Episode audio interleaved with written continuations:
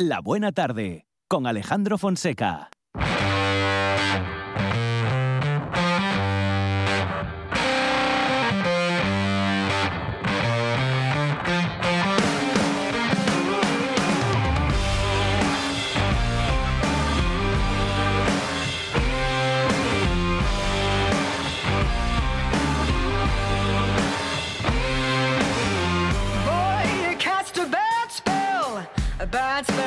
Me.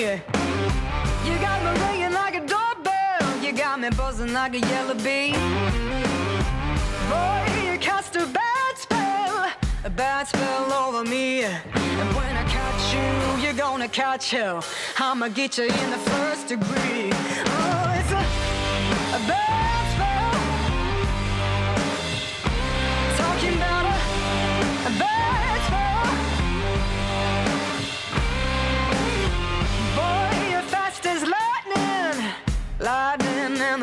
rain. You're kicking sparks like a fuse box. You've been rattling my window panes. Boy, you cast a bad spell, a bad spell over me. You better beware, you better take good care. I'ma get you, it's a guarantee.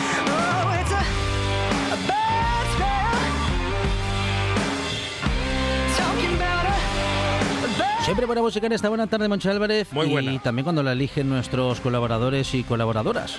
¿Ah, sí? Claro que sí. sí, ¿Quién sí, elegido sí, esta sí, música? Sí, claro. Un colaborador habitual de esta buena tarde, doctor en ciencia y tecnología de los alimentos, autor del libro Que no te líen con la comida. Y bueno, pues un buen oído para escuchar Sí, música. sí, ¿eh? muy buen oído, que se pilló vacaciones en Sí, verano, sí, todo hay que decirlo. Sí, y, y que, y que es una persona tan correcta que ni siquiera en verano eh, se alimenta de una manera eh, poco saludable. Miguel Ángel. Bueno, ya veremos. ¿Qué tal? Buenas ¿Qué tal? tardes. Buenas tardes. Bueno, bueno, aquí Monchi me ha puesto falta, ¿eh? Ojo. es que agosto es un mes muy especial. Sí, claro, Digámoslo claro. así. Sí, sí, sí, sí. Bueno, es que este mes, este año necesitaba desconectar un poco Muy y bien. bueno, sí, el agua del mar siempre viene bien. Qué bueno, eso. qué bueno. Así que Bueno, Miguel Ángel, yo me, he, digamos, me he ex- excedido en mis eh, pensando que, que, bueno, vamos a decir que tú tampoco, eh, eh, digamos, te alimentas de manera poco saludable en verano, aunque a lo mejor algún desliz más que durante el año te permites. Bueno, supuesto. o- o- sí, o hombre, claro. Claro. Sí, hombre, sí, pero bueno, tampoco debemos verlo así, yo Vale, creo. vale, a ver, vale. eh, No hay que ser un en talibán Sí. de nada, de esto Ah, tampoco. Eso es, eso es, claro. Y bueno, pues en verano, pues todos sabemos. Mira, yo cuando era adolescente pensaba que en verano eh, éramos, llevábamos una vida más saludable, porque yo la llevaba, hacía más Ah. ejercicio, comía Ajá. mejor, porque Sí. comía más ensaladas y todas estas cosas. Claro. Pero luego cuando me fui haciendo mayor ocurrió lo contrario, que Ah. que en verano es cuando más eh, vas por ahí a comer, cuando, bueno, pues descuidas un poco más tus hábitos, digamos, y te permites pues ciertas licencias Claro. que a lo mejor en una vida más rutinaria pues no te permites. Sí. Pero bueno, es normal y, y no debemos verlo con sentimiento de culpa ni como que hemos hecho, Sí. que hemos cometido pecados o algo así. No. No hay, no hay que lacerarse, Porque- Sí. no hace falta. Claro, porque eso al final nos lleva a una mala relación con la comida, nos lleva a sentirnos mal, a arrepentirnos de lo que hemos hecho, a pensar que comer ciertas cosas, eh, pues eso, son que vamos a morir por hacerlo o que, mm, bueno, pues eso, a, a comernos la cabeza y, a, y al- y en definitiva, pues eso, a, a llevar una mala relación con la comida. Y las noticias que llegan ahora y todas las, toda esta vorágine que llega ahora con el inicio del curso, pues no ayuda mucho, porque si os fijáis en los medios de comunicación y en estas cosas que vemos a nuestro alrededor, en las revistas, de los kioscos, pues lo que triunfa ahora, ¿qué es? Pues las dietas de moda para volver a la rutina y para perder esos kilos que hemos ganado en verano, se supone. Pero en verano no los habíamos perdido antes, antes de llegar al verano.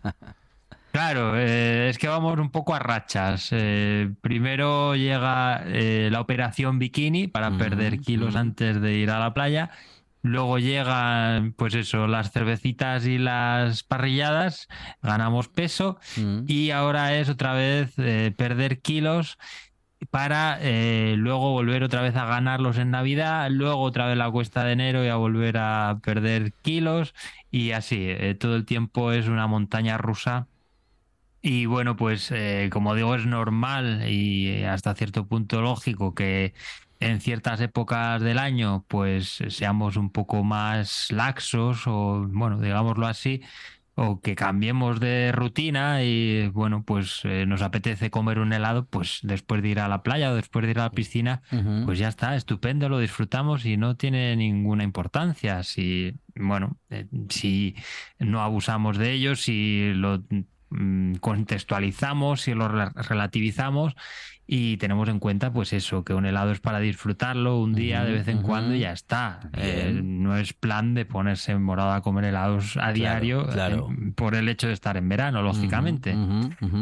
Sí, es que con la excusa de que estamos en verano es que a veces hacemos, bueno, en fin, una- unos desarreglos brutales. En agosto se gasta más Claro. que en diciembre. Se gasta Yo estoy convencido. en comer, En lo que sea. claro. Ah, ah, sí, sí, no entremos sí. en detalles.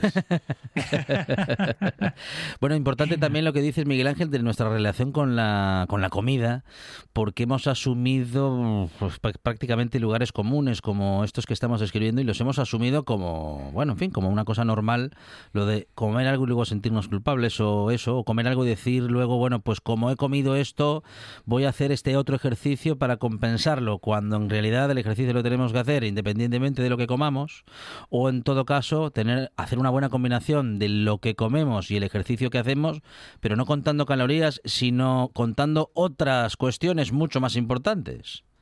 Claro, teniendo en cuenta pues lo que hacemos, lo que comemos y lo que hacemos. No hace falta Mm, volverse mm. loco contando calorías ni leyendo etiquetas, sino pues eh, se trata simplemente de elegir alimentos saludables eh, y que ya sabemos cuáles son, pues Ujú, frutas, verduras, hortalizas, legumbres. Y bueno, pues tratar de que esos alimentos abunden en nuestra dieta, tratar de también de, llevar una vida activa, con ejercicio físico. No hace falta que nos machaquemos en el gimnasio tampoco, si no queremos, si no podemos. Eh, simplemente se trata, pues, de de estar, eh, bueno, si tenemos que estar ocho horas eh, sentados en una oficina, pues luego en lugar de coger el autobús, pues tratar de ir andando, si es que podemos. Ujú. A- Que a veces no depende solo de nuestra voluntad. Evidentemente, estas cosas dependen de muchos factores que escapan a nuestro control. Eh, pues con esto mismo, hay gente que no puede tener una vida tan activa como le gustaría. Pues a lo mejor porque tiene un trabajo sedentario y porque luego no tiene tiempo para ir a correr o a montar en bici y tiene que ir a casa a hacer la cena o cosas así. Entonces, eh, bueno, pues al final muchas veces se convierte en un privilegio lo de tener, lo de llevar una vida saludable.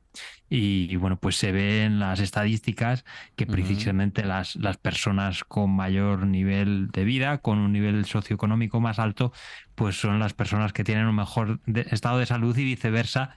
Y es precisamente por eso, porque, bueno, pues gozan de unos privilegios que, que, bueno, pues que mucha gente no tiene o no puede disponer de ellos, pues, mm, y a veces no nos llegamos ni a imaginar, pues gente que puede tener un entrenador personal o que tiene una piscina en casa o que tiene un cocinero que le hace la comida. Sí. Entonces, bueno, sin llegar a esos extremos, pues también se notan las diferencias en niveles de renta eh, más bajos. Eh, entonces, bueno, pues ya digo, no siempre, no siempre es algo tan simple ni que dependa de nuestra voluntad. Pero lo que sí que podemos controlar es eh, cómo interpretamos la información o cómo tratamos de llevar a cabo nuestras rutinas diarias dentro de nuestras posibilidades. Y en lo que respecta a la información, pues debemos tener claro algunas cosas, sobre todo ya digo ahora que llegan estas supuestas noticias, entre comillas.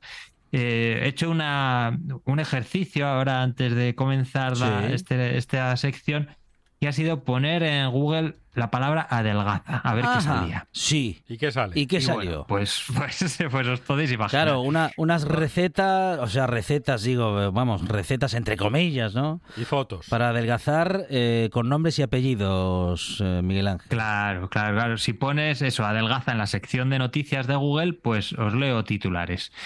El superalimento tropical que adelgaza y fortalece los músculos si lo introduces en tu dieta. Ah, O mire, todo eso hace... Y es tropical. Sí, Sí, y es tropical, claro, Claro, qué complicado. Claro, como es tropical, pues. eh, Entonces mola, era asturiano, porque- si es tropical.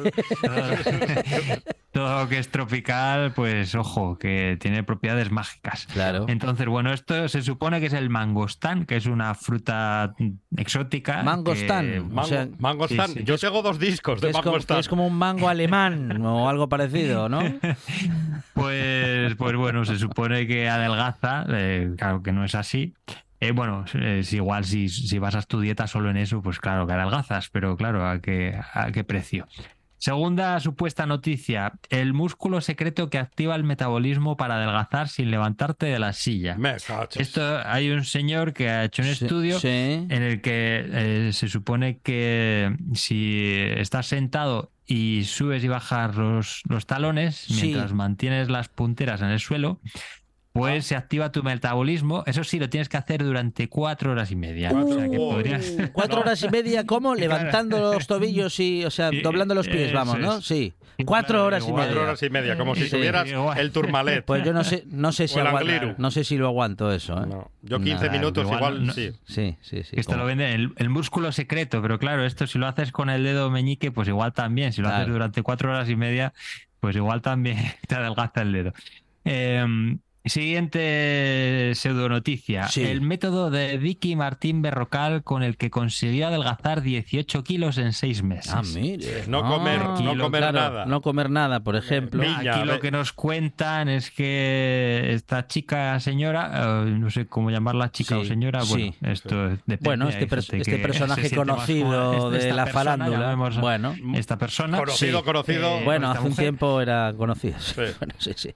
Pues la cosa es que, eh, bueno, pues dice en la noticia, luego ya en estas noticias lo que se dice de los personajes famosos, claro, hay que cogerlo con pinzas, Claro, porque muchas veces claro. se lo inventan. Mm. Aquí lo que se dice es que esta mujer, pues que cuando llegaba a casa eh, por el estrés, eh, pues se ponía a comer Mm. y mantenía una relación tóxica con la comida, según sus palabras. Y que bueno, llegó un momento en el que se puso en manos de una entrenadora personal y ahora pues hace ejercicio y sigue una dieta saludable. Entonces, bueno, ese es el, el- el método, entre comillas, que bueno, es que no es método, es que es eh, pues es un cambio de hábitos. Eh, más cosas. ¿Cómo tomar té verde para acelerar el metabolismo y adelgazar rápido según una nutricionista? Ajá. Que, Sí. bueno, ¿cómo tomar té verde? Pues no Pues sé. no tomarlo, porque es una porquería directamente. sí, ahí estoy de acuerdo. Pero vamos, que el té se toma por la boca, que yo sepa, no Ya. lo sé. ¿Cómo toma té verde? Bueno, Bueno, a saber, a Camilo A saber, José Cela se le daba bien ingerir líquidos por otro orificio. Eh, otra pseudo noticia. La fruta rica en vitamina C que evita los resfriados, adelgaza y frena el envejecimiento. Esto Esto, se supone que nada, es el pomelo. nada. naranja. La, vitamina C no es capaz de tantas cosas a la vez, Miguel Ángel. La mandarina. Dicen que es el pomelo, pero bueno. Ah, el pomelo. pomelo, también- ya, el pomelo pero- que no hay quien lo coma. Pero claro, a ver quién, a ver quién puede comer pomelo. Vamos a ver. Sí, sí. Si lo dan de postre en Guantánamo, el pomelo. la misma gente que come yogures de coco, Miguel Ángel. Por favor. Sí, lo del pomelo, uff. Mira que lo compramos hace poco Es para duro. darle una segunda oportunidad y uff, no, no, no, eh, no. No hay manera. No sé quién puede comerlo, sí, sí. Ya para acabar, bueno, hay, hay- podríamos seguir así toda la tarde, ¿eh? Sí, pero sí, voy a la última eh, dice la especia de supermercado que regula el metabolismo adelgaza y es avalada por los expertos Ya. y que se supone que Avala- ah, avalada por los expertos. Sí, eso de los expertos El vale, orégano. vale para todo, ¿eh? Eso vale para todo, Y es Miguel el- orégano Sí, sí, seco. según los expertos. El orégano seco, sí. Ah. Sí, porque pone además especia de supermercado, pues es Ya. el orégano este que sabe a cartón. Sí, sí. Entonces, bueno, pues tenemos algunas cosas en común todas estas pseudonoticias. Y es que eh, en muchas se hace referencia a alimentos supuestamente milagrosos. Se trata de dar una solución simple con un solo alimento o con un condimento, con una especia a la que se le atribuyen, pues eso, funciones adelgazantes o milagrosas, la receta mágica con la que puedes acabar con eso que te agobia tanto, como puede ser el peso después del verano. Este sería un punto en común. Otro segundo punto en común eh, sería eh, pues el uso de personajes famosos para mostrar como ejemplo. Otra tercera característica es el, el uso de supuestos expertos como aval, ya sea de forma genérica, eh, como dicen aquí, según una nutricionista, según los expertos. Y eh, otra característica común a este tipo de noticias es centrar la atención en el peso. Eh, pues adelgazar 18 kilos en seis meses, perder kilos, adelgazar. Es decir, no se centra en la salud, sino que se centra, bueno, pues en lo que mucha gente busca, que es simplemente perder peso después de, de haber eh, pues cogido kilos en verano. Y todo esto es un error, como podemos imaginar. Eh, bueno, los primeros puntos creo que están claros. Y este último, pues igual es el que más nos despista, porque muchas veces nos centramos eso en la pérdida de kilos, en sentirnos bien frente al espejo, en vernos con un cuerpo que nos resulte esbelto, a imagen y semejanza, pues de los modelos que nos rodean en las revistas, en la tele, en las redes sociales. Y hombre, es importante sentirse bien con uno mismo, por supuesto, pero mucho más importante que eso es eh, el tener una, eh, pues seguir unos hábitos saludables, que es el fin que deberíamos perseguir, la salud. Eh, si seguimos esos hábitos saludables, pues lo otro viene pues acompañando. es decir, el método famoso, secretísimo y, y ultra misterioso de Vicky Martín Berrocal mm. es simplemente seguir unos hábitos saludables, eh, unos hábitos dietéticos saludables y unos hábitos eh, saludables en lo que respecta al ejercicio físico. Digo simplemente, eh, no es tan simple, como decía antes, no es ni mucho menos fácil, a veces se complica mucho porque no sabemos o porque no podemos o porque no nos vemos capaces de saber por dónde empezar o de cómo cuadrar nuestros horarios pero bueno, eh, pues aquí tratamos de dar algunas pistas para conseguirlo. En algunos casos es necesario también pues, buscar ayuda de forma personalizada, acudiendo a un dietista nutricionista, por ejemplo, o acudiendo pues, a un gimnasio para que nos pongan un, un, panel de, de, ejercicios adaptado a nuestras, a nuestras condiciones, etcétera. Pero bueno, lo principal es tener claras esas cosas, que no hay remedios milagrosos y que centrarse en el peso y en el adelgazamiento es un error. Bueno, y justamente hablando como lo estamos haciendo últimamente de la especulación que sigue logrando que los precios al consumidor continúen subiendo y que nos hayamos instalado pues prácticamente en una en una inflación estructural más que, que tiene más que ver con la especulación que con ningún otro motivo, Miguel Ángel. En cualquier caso, razones aparte, esto está complicando mucho nuestro acceso a alimentos frescos porque, bueno, en fin, son un poquito más caros que, que aquellos que, bueno, que son, eh, bueno, que pueden ser precocinados o que... Un, poquito, dice. O que se pueden, efectivamente, sí, un poquito mucho, o que se pueden hacer, bueno, vamos a decir que rápidamente, eh, o, con, o los que contienen muchos hidratos de carbono, en fin, eh, los productos frescos, frutas, verduras, pescados, carne, bueno, son más caros que otro tipo de alimentos y claro, son más saludables, pero insisto, ahora está complicado respecto de nuestra capacidad económica. Desde luego que sí, los precios han subido muchísimo, muchísimo, eh, es una cosa tremenda y yo siempre he dicho que comer bien no es caro, eh, pero siempre aclaro que eso no significa que mm, hacer la compra sea barato. Lo que quiero decir es que no hace falta eh, hacer un gasto extraordinario. Eh, es decir, eh, comprar alimentos extraordinariamente caros o exóticos.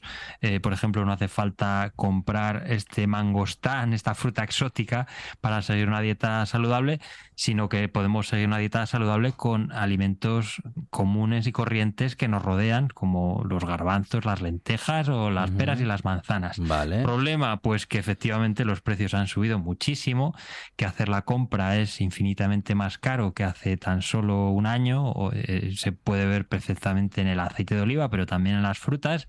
Al principio, cuando empezó esta crisis de precios, pues parecía que las eh, causas estaban más o menos claras, que bueno, se juntaron varias cosas, que si ola de transportes, que si problemas en la logística derivados de la crisis del COVID también, eh, la crisis climática, eh, no sé si me dejo alguno. Eh, pero bueno, ahora a medida que ha ido pasando el tiempo, eh, la guerra de Ucrania, eh, a medida que ha ido pasando el tiempo y las cosas se han ido asentando, pues los precios han seguido subiendo. Y es verdad que muchas veces en muchos productos están agravados por la crisis climática, las sequías, las lluvias a destiempo, la falta de lluvias. Pero también es verdad que hay mucha gente que está haciendo el agosto, que está acaparando productos para que suban los precios y que está especulando en, eh, en definitiva con los precios y con los productos de primera necesidad, igual que se ha especulado o que se especula eh, con otros productos de primera necesidad, como puede ser la vivienda y bueno, pues eh, es necesario, imprescindible, en mi opinión, eh, regular esto para que, eh, bueno, pues para que podamos acceder a esos bienes de primera necesidad sin que supongan un lujo. Eso es, el lujo de comer sano, el lujo de mantener nuestra salud, efectivamente, se está convirtiendo en eso, en un lujo por, o, en algo a lo que no todos o cada vez menos familias eh, pueden alcanzar. Eh, son las desigualdades de las que también hemos hablado durante el programa de hoy y lo seguiremos haciendo en esta buena tarde. Son los temas que nos preocupan y son las cosas que creemos que, bueno, que hay que cambiar o que en todo caso no podemos permitir que sigan en la misma dirección en la que, bueno, en fin, en la que parece que muchos insisten en, la, en que tienen que estar. En todo caso, seguimos hablando de alimentación, seguimos hablando de salud y de salud alimentaria y de, y de muchas cosas, ¿eh? con Miguel Ángel Lureña, porque él es doctor en ciencia y tecnología de los alimentos, autor del libro que no tenían con la comida y también responsable de la página web Gominolas de Petróleo. También el canal, eh, bueno, pues el canal en redes sociales, arroba Gominolas de Petróleo Miguel Ángel trabajando, bueno, pues en, en, una próxima publicación. No sé si esto lo podemos adelantar ya, ya lo estoy haciendo en todo caso. Pero bueno, pues eh, que, vamos a tener nuevo libro de Miguel Ángel Urueña. Así es, el 29 de noviembre se publica mi segundo libro. Eh, estoy deseando que llegue la fecha, aunque todavía falta tiempo. Y bueno, en este caso, pues eh, hablaré de eh, la historia reciente de los alimentos de las últimas cuatro décadas, desde los años 80 más o menos, hasta la actualidad, cómo hemos ido cambiando. contado desde un punto de vista personal, nada, no es un libro sesudo ni lo pretende, simplemente se trata de, bueno, pues de acercar esas, esos cambios que hemos vivido en los alimentos y en la alimentación en los últimos 40 años eh, para que nos demos cuenta de dónde venimos y dónde estamos y hacia dónde vamos, cómo hemos podido cambiar tantísimo en tan poco tiempo, porque bueno, eh, los que tenemos una edad ya, si echamos la vista atrás eh, y nos ponemos en nuestra infancia y vemos lo que teníamos eh, por aquel entonces, cómo eran las tiendas, cómo eran las meriendas, cómo eran los desayunos y las comidas, pues veremos que, o la seguridad alimentaria, por ejemplo, pues vemos que distan muchísimo de lo que, de lo que hoy tenemos y, bueno, y, en el futuro pues seguirá cambiando. Eh, hay cosas que están mejor, hay cosas que están peor. Pero bueno, pues ese es el análisis que hago y, bueno, pues espero que guste. A ver, tengo ganas de, escuchar y de leer vuestras opiniones, a ver qué, os parece. bueno, esto, esto promete, ¿eh? como siempre con Miguel Ángel Urueña, que nos habla, claro, de la alimentación con todo su conocimiento, pero siempre pues en un lenguaje cercano, que todos podamos entender y sobre todo que podamos aplicar a nuestra vida diaria, porque alimentarnos tenemos que alimentar todos los días y es bueno eh, tener tener eh, los datos, pero bueno, sin complicarse la vida, que al final tampoco es tan complicado, solo que sí que hay muchas veces y constantemente muchas fuerzas que nos complican mucho la vida, sobre todo los especuladores. Miguel Ángel Ureña, gracias, un abrazo. Muchas gracias, un abrazo. Un programa de viajes, turismo, aventura e historia lleno de contenidos didácticos con los que aprender y divertirse. Un escaparate turístico donde se incluyen información sobre casas rurales, hoteles, gastronomía, turismo de aventura, senderismo, festivales. Voy a volver a salir y quiero que me aplaudáis como si fuera yo que sé. Un buen día para viajar. Un programa de apoyo al sector turístico de Asturias. Sábados y domingos a las 10 de la mañana.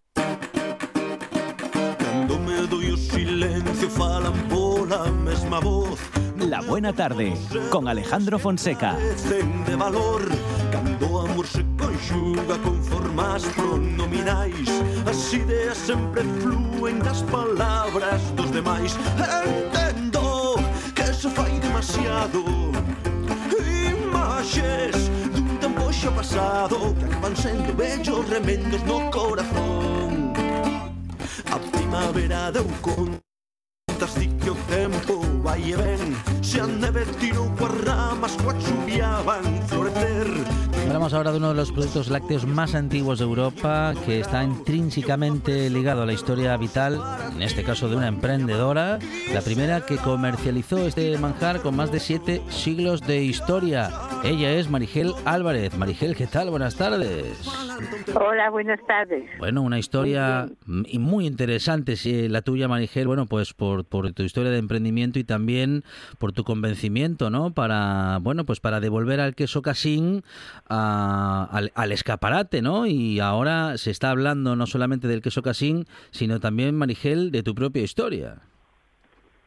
Sí, así es.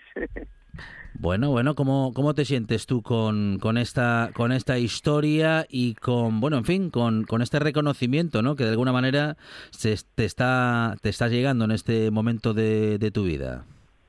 Bueno, pues estoy un poco sobrellevada porque verdaderamente la historia de mi vida es normal y corriente, una lucha como todo el mundo tiene, Ujú. pero bueno, todo todo está muy bien alrededor del queso casín, todo es bueno alrededor Claro, de claro que sí. Marigel, eh, decimos que es una, bueno, pues uno de los lácteos más antiguos y que sin embargo, eh, no sé si se había perdido ya su producción, si había llegado prácticamente a desaparecer. ¿Cómo, cómo, cómo se te ocurre la idea, ¿no? de, de recuperarlo y cómo te adentras en esta, en esta aventura? Bueno, pues eh, la verdad que fue sencillo, buscando mi propio puesto de trabajo aquí en el medio rural, pensando en qué podría yo, con qué podría yo empezar para ayudar a la economía familiar, y pensé y recordé el queso casín tan rico y tan bueno que no había una comercialización, no había una quesería. Eran los años 80 donde era un boom las queserías del gamoneo, del cabrales, de la fuega al pito. Entonces pensé yo, ¿por qué no? ¿Por qué no hacer una quesería del queso casín?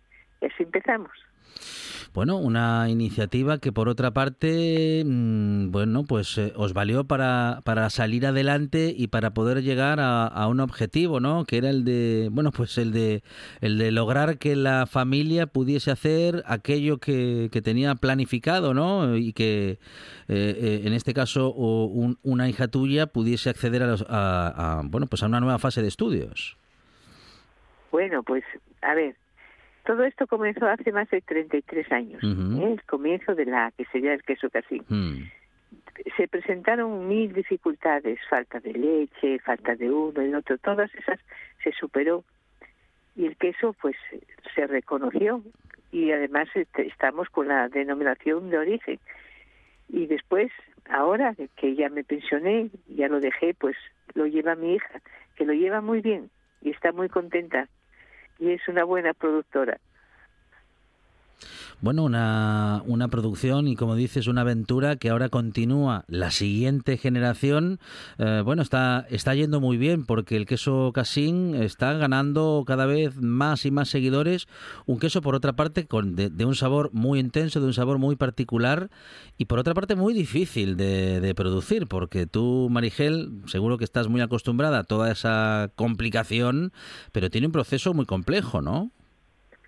Bueno, sí, es un, tiene una forma de elaborar distinta a todos los demás quesos. Yo al principio pensaba, Dios mío, ¿por qué me tocó este queso que es tan difícil? Pero bueno, en su dificultad está la esencia. Es un queso diferente, es un queso riquísimo, es fuerte, oloroso, picante y después tiene ese retrogusto que te apetece comer, seguir comiendo. Ujú, ujú. Em, eh, ¿por, qué, por qué el queso casín y no otro queso, Marigel? Bueno, el queso casín fue porque yo vivía aquí en casa y naturalmente pues era el queso que había Claro. y el que no se estaba produciendo. Sí se elaboraba en las casas al consumo propio, pero como quesería no, no había quesería. Ya sabemos de sobra que en, en Asturias somos los que más quesos tenemos. Tenemos más de 40 variedades.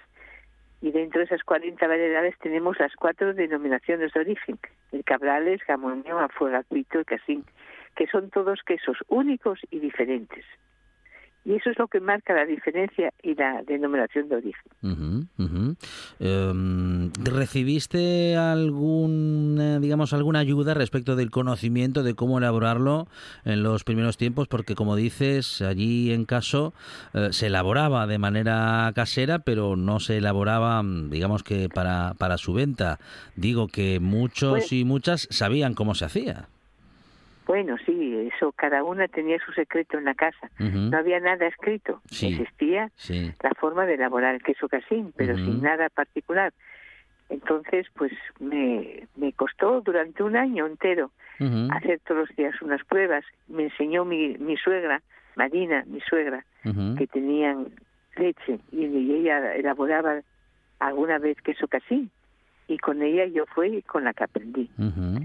Poco a poco, ah, bueno, hasta que saqué la ficha técnica del queso casín, que es la que tenemos. Qué bueno, qué bueno, qué bueno. Bueno, hoy mm, conocido en toda, bueno, en toda Europa, conocido también este queso en, en nuestro país y como dices, uno de esos quesos que se produce en Asturias y que yo no estoy muy seguro que un queso parecido se, se produzca en, en más lugares. A lo mejor estamos hablando de un queso único en el mundo, Marigel. Bueno, yo no diría que sea único. Sí. Seguro que hace años, cientos de años, se elaboraba el queso en otros lugares. El mérito que tiene el queso casín, que con el tiempo se mantuvo la forma de elaborar y se mantuvo en su esencia. Y eso es lo importante del queso casín. Como él, en estos momentos no hay queso que se elabore. La técnica del queso casín. Yo siempre digo que tiene una forma de elaborar ancestral. Bueno, Pero ahí está, ahí está la esencia de él. Marigel, eh, ¿estás eh, feliz, te sientes feliz de, de haber eh, te, bueno, decidido en su momento a producir queso y a, bueno, en fin, a, a haber logrado que el queso casín, bueno, pues siga existiendo y además se haya convertido en un queso con denomina- denomina- denominación de origen protegida? Yo eh, estoy muy contenta con el resultado del queso casín y la verdad es que me siento obligada, siempre me siento obligada de que el queso casín para mí siempre es lo primero, por las ayudas, por todo lo que me dio y por lo que es. Así que siempre mantengo el queso casín lo primero. Lo primero el queso casín. Marigel Álvarez, eh, emocionada siempre que habla del queso casín porque le apasiona verdaderamente su, su trabajo, su conocimiento y todo lo que ha logrado con su familia en este emprendimiento que queríamos contar hoy en esta buena tarde. Está recorriendo muchos medios de comunicación en los últimos días y queríamos compartir, bueno, y, y le hemos tenido también en RPA, en otros programas. Queríamos nosotros también en esta buena tarde poder contar con su relato y con su con su emoción que siempre es bien recibida cuando estamos hablando de, de una emoción de una vida de esfuerzo de cariño y de dedicación. Marigel Álvarez eh, quesera eh, de queso casín denominación de origen protegida en la que sería Redes Reciegos en Campo de Caso en el Parque Natural de Redes. Marigel enhorabuena y muchísimas gracias. Pues- Muchas, muchas gracias a vosotros. un, Siempre gracias a vosotros por acordaros de nosotros. un abrazo muy grande gracias David Rionda, Buenos días, Asturias. Arranca. Rubén Morillo Muy buenos días. y toda su tropa de liantes Buenos días. Esperemos que por fin haya vida inteligente en la Tierra. Desayuno con liantes. Una vuelta de tuerca a la actualidad. Quiero hablar de Arevalo, por favor. Desayuno con liantes. Con David Rionda y Rubén Morillo. De lunes a viernes a las diez y media de la mañana. RPA. La radio autonómica. Un programa de viajes, turismo, aventura e historia lleno de contenidos didácticos con los que aprender y divertirse.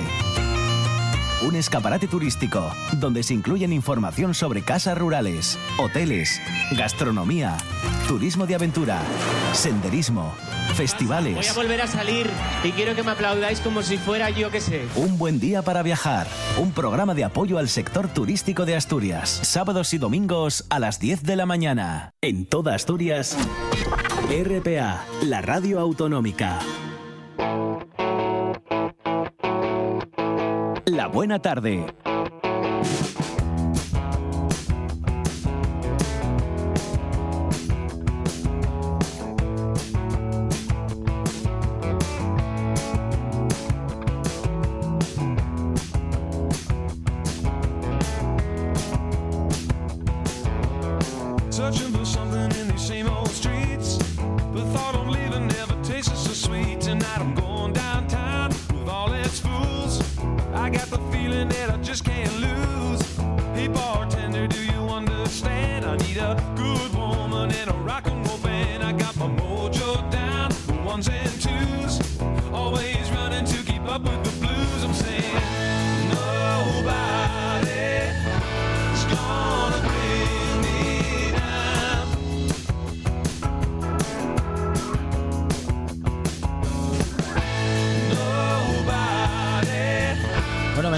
Ya no hacemos la sección noticias preocupantes, porque si no, esta habría sido una buena en cualquier caso, mm, pues algo que podría habernos preocupado en su momento, aunque descubrirlo no nos deja indiferentes. René Cruelle, ¿qué tal? Buenas tardes. Buenas tardes. Bienvenido a esta buena tarde, regreso triunfal Bueno, de nuestro la vuelta al cole. La vuelta al cole de nuestro divulgador. Eh, bueno, noticias de ciencia, de investigación y de cosas muy interesantes que siempre repasamos. Hemos estado al borde de la extinción. Bueno, nosotros no, pero es nuestros antepasados. Sí, sí, sí. Eh, es un- una noticia que apareció a finales de verano en la revista Science. Em, es un estudio genético hecho por un- unos equipos chinos em, estudiando eh, los genes de unas 3.000 personas de todo el del mundo entero, procedentes del mundo entero, e intentando remontar la historia mm, de nuestra especie y de las que em, dieron lugar a nuestra especie, o sea, del género Homo. No solo Homo sapiens, como somos nosotros, pero también Homo erectus, eh, y que des- pretende eh, que mm, nuestra la población humana pasó por un cuello de botella hace Ujú. unos 900.000 años, casi un millón de años, 900.000 años, en el que solo quedaron eh, 1.200 individuos. Eh, y que ese momento duró unos 100.000 años, o sea, 100.000 años con muy poquísima gente Ujú. eh, de la que brotaría después la humanidad. Em, sí, es bastante espantoso porque ciertamente eh, 1.200 personas durante 100.000 años, o sea, entre 1.000 y 2.000 serían Sí, eh, durante sí. tanto tiempo. Ajá. Eso significa que eh, muy fácilmente la humanidad podría haber mm, desaparecido. Si es que este estudio mm, es cierto. Mm. Y ahí hay que mm, hay mucho que desempaquetar porque realmente esa noticia mm, es muy espectacular.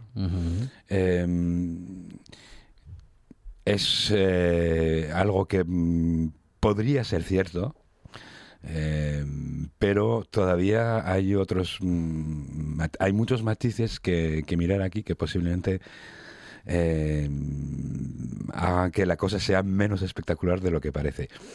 Eh, lo cierto es que esta gente compara este cuello de botella que encuentra en nuestra historia hace 900.000 años con el hecho mm, de que en el mundo entero, en ese periodo precisamente, se encuentran muy pocos fósiles humanos. Eh, entonces dicen, bueno, pues, claro, porque había muy poca gente. Eh, eso es la conclusión que ellos mm, sacan. El, el problema es que los fósiles mm, son muy difíciles, primero son difíciles de encontrar, son, es- son difíciles de formar.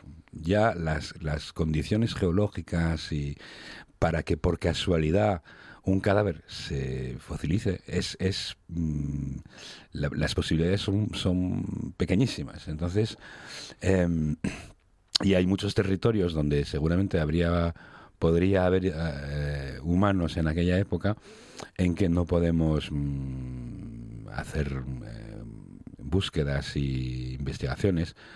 Tú imagínate eh, lo que es África Central ahora mismo, por razones políticas, geopolíticas. Eh, y lo cierto es que en realidad ese hueco en el registro fósil eh, se está eh, rellenando poquito a poco. Estamos encontrando fósiles de, de aquella época. O sea que el, el, el hecho de no encontrarlos no significa que no los hubo. Esa es la primera cosa. La, Vale. la segunda cosa es que eh, estamos hablando de las personas que todavía, de, la- de aquella época, personas que no eran Homo sapiens, eran seguramente Homo erectus o Homo antecesor mm, eh, en aquella época. Eh, estamos hablando de las 1.200 personas, por así decirlo, que todavía tienen descendientes hoy en día. Pero Mm. hay esas 1.200 personas, más todas las que no tuvieron hijos, que no aparecen Claro, en los genes hoy en día. Ajá. O las que tuvieron hijos, pero no nietos. Mm, O las que tuvieron hijos, nietos, pero no tataranietos. Ujú. Sí, sí, que en algún momento, digamos, de La- generacional la- se la línea corta se corta, ese circuito. Sí, se, Sí, se sí, corta El, el linaje eh, y no llega hasta nosotros. Lo que significa que en general cuando miramos toda la gente que vive hoy en día y miramos sus antepasados, cuando más no- nos remontamos en el tiempo, menos antepasados encontramos. Y eso es mm, porque claro estamos quitando toda la gente toda la peña que no tuvo hijos o toda la peña que no tuvo nietos o la- de generación en generación vamos quitando a, a peña. Y si nos remontamos lo suficiente todos tenemos un una tatarabuela única que es la misma para todos nosotros o una- un tatarabuelo único que es lo mismo el mismo para todos nosotros. Entonces eh, ¿Cómo aparecen en este modelo, que este estudio genético y el modelo matemático que, que lo, que lo soporta, eh, cómo aparece la, la- cómo contabilizas a la gente que no dio lugar a descendientes hoy en día? Eh, sería muy interesante duplicar ese, intentar duplicar ese resultado con con genomas no de personas vi- que viven hoy en día, sino por ejemplo de neandertales. Tenemos por lo tenemos eh, muestras de, de ADN de neandertales de creo que 20 o algo así neandertales que se podrían sumar a los- las 3.000 personas hoy en día vivientes. Eh, creo que hay una mujer neandertal que tenemos entera, tenemos su genoma entero, to- todos los genes de, esa mujer. Eh, alguna que otra muestra de Erectus también tenemos, aunque, claro, el, ADN se va eh, degradando muy rápidamente y mm, algún que otro Erectus es un demasiado viejo para que queden rasgos utilizables, pero, pero eh, juntando a, gente eh, que también, que también cuando estamos hablando de 900.000 años, esa gente que vivía en aquella época también son antepasados de, lo- de los neandertales, que vivieron mucho más tarde, eh, que fueron coetanos nuestros durante, mucho tiempo, Eh, y de los últimos erectus asiáticos también. Entonces, añadir esa peña que ya murió al- al- a la muestra nos daría más seguridad sobre lo que realmente significa este resultado. Eh, que la humanidad haya pasado por cuellos de botella eh, seguramente no tan drásticos como el que está anunciado aquí, eh, eso lo sabemos. Em, hay que tener en cuenta que el- la humanidad es un, es un, los humanos son unos cazadores recolectores, Ujú. o sea, depredadores omnívoros, vamos a llamarlos así, que ocupamos un nicho ecológico muy parecido, por ejemplo, al del lobo. Vale. Eh, Cazadores en manada, sencillamente. Sí, sí. Eh, y de los cuervos, eh, de, de alguna manera. Eh, que se desplazan en manada, cooperan para mm, matar a algo o recolectar mm, lo que sea, mm, comida vegetal. eh. y tendemos a... Estos animales tienden a ser mm, pocos los individuos. Eh, hay muchos más herbívoros que carnívoros, por ejemplo. Es la cadena alimenticia, la pirámide alimenticia tan, conocida. Y mientras no habíamos inventado la agricultura, pues vivíamos así. Y eso duró más de un millón y medio de años. Eh, cuando digo nosotros, digo todo el género Homo. Eh, entonces había muy pocos individuos y entonces, claro, en, en la historia de la, de la Tierra, incluso la historia bastante reciente, el- yo te digo, los dos últimos o el, último millón de años, hubo cambios climáticos, hubo enfermedades, hubo pandemias, pero pandemias en un mundo en que hace, pues hace 900 un millón de años habría 200.000 personas. En todo el mundo. En todo el mundo. Sí. Mayormente en, en África y luego Ujú, grupitos que se habían pirado para Asia y otros que torcieron a la derecha y que fueron para Europa. em, que luego se transformaron en neander- neandertales. Y hay varias especies humanas también em, que no dieron lugar a descendientes hoy en día. Eh, sabemos, por ejemplo, que había posiblemente dos especies humanas en África, eh, los que son directamente nuestros antepasados, eh, y otros, mm, Ergaster o Ergaster erectus, hay de- problemas de dominaciones eh, ahí, pero posiblemente dos en África, una en Europa que se iba a transformar en neandertales, eh, que se iba a neandertalizar por su cuenta viviendo en Europa. Ajá.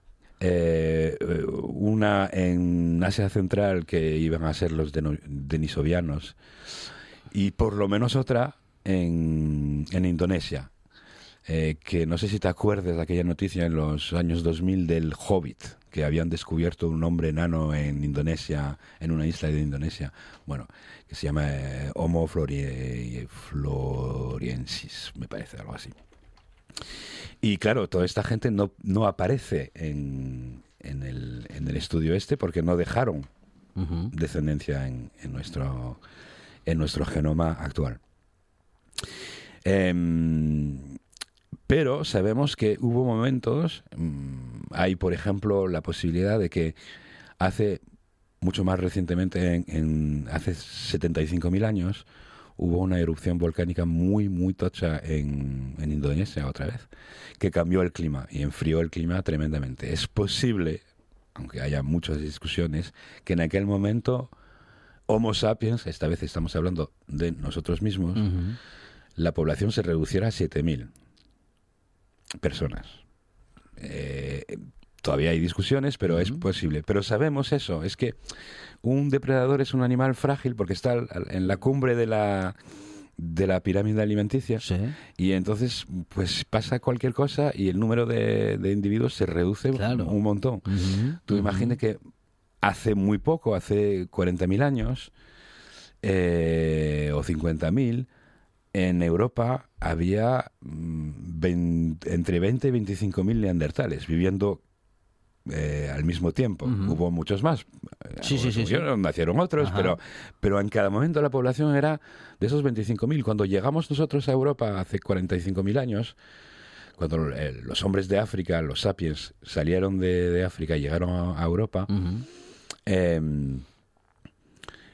habría, pues, mm, en el Paleolítico Superior, algo así como 150.000 personas repartidas entre Gibraltar y Moscú. Es muy poca gente. Muy poca, sí, sí. Eh, entonces, en la antes de la agricultura, que se inventó, depende de los sitios, pero más o menos hace 10.000 años, Ujú. antes de la agricultura las poblaciones humanas eran muy pequeñas. Como, así como hay pocos leones en la sabana africana, Sí. hay pocos eh, pumas en, en los montes americanos. Eh, y esas poblaciones tan pequeñas, pues si pasa algo muy chungo, eh, puede pasar que se Que reduzca Claro, que rápido- se, se reduzca drásticamente. drásticamente muy rápidamente. Lo raro de este estudio chino es que dicen 1.200 personas Sí. durante 100.000 años. Es mucho tiempo. Es mucho tiempo. Y con mil, o sea, durante 100.000 años, 1.200 personas nos habríamos extinguido sin duda. Prácticamente sin duda. Prácticamente sin duda. Claro. Si, si realmente solo hubiera esas personas, Mm, mm. de ahí que eh, después del anuncio que, que- que fue muy publicitado por los medios de comunicación, muchos científicos empezaron a decir, a ver, esto mm, habría que mirarlo un poco más, Claro. porque cuellos de botella sí sabemos que hubo, eh, también no son de extrañar, por las razones que dijimos, que eh, había, antes de la agricultura, había muy poca peña en el mundo, aunque hubiese varias especies humanas, de cada una había muy pocos individuos. Eh, hubo mm, cambios climáticos y posiblemente enfermedades muy como las hay en- naturalmente. Sí, sí. Entonces, cuellos de botella sí que hubo, pero algo así que realmente reduce a unos pocos cientos de personas.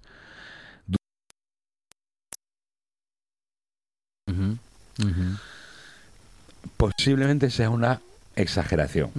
Entonces, ¿hay ahí una señal real de que pasó algo en ese momento? ¿O es solo una casualidad? Te- da la casualidad que tenemos pocos fósiles de esa época, da la casualidad que aparece ese cuello de botella, pero también los estudios genéticos sabemos que cuando miramos hacia atrás tendemos a encontrar cada vez menos antepasados, con lo cual mm, es, pa- parece natural.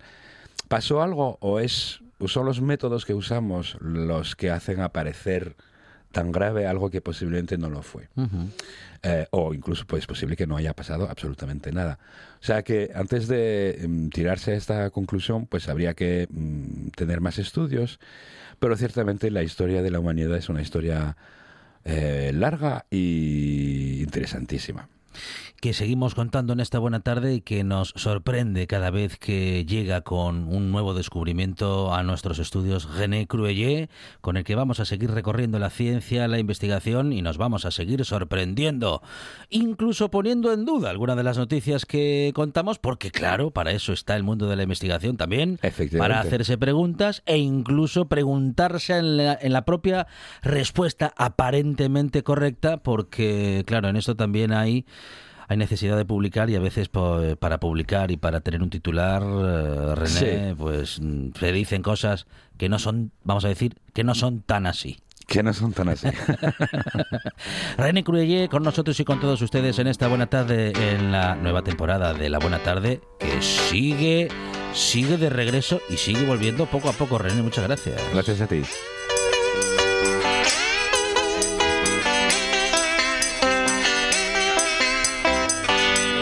Última historia de la tarde que nos deja ya a los pies de las 6 de la tarde del final del programa y del inicio del directo Asturias que llega con Arancha Nieto para recorrer todo el territorio. Nosotros decimos que mañana aquí en RPA, a partir de las 4 de la tarde, tendremos más buena tarde y más radio.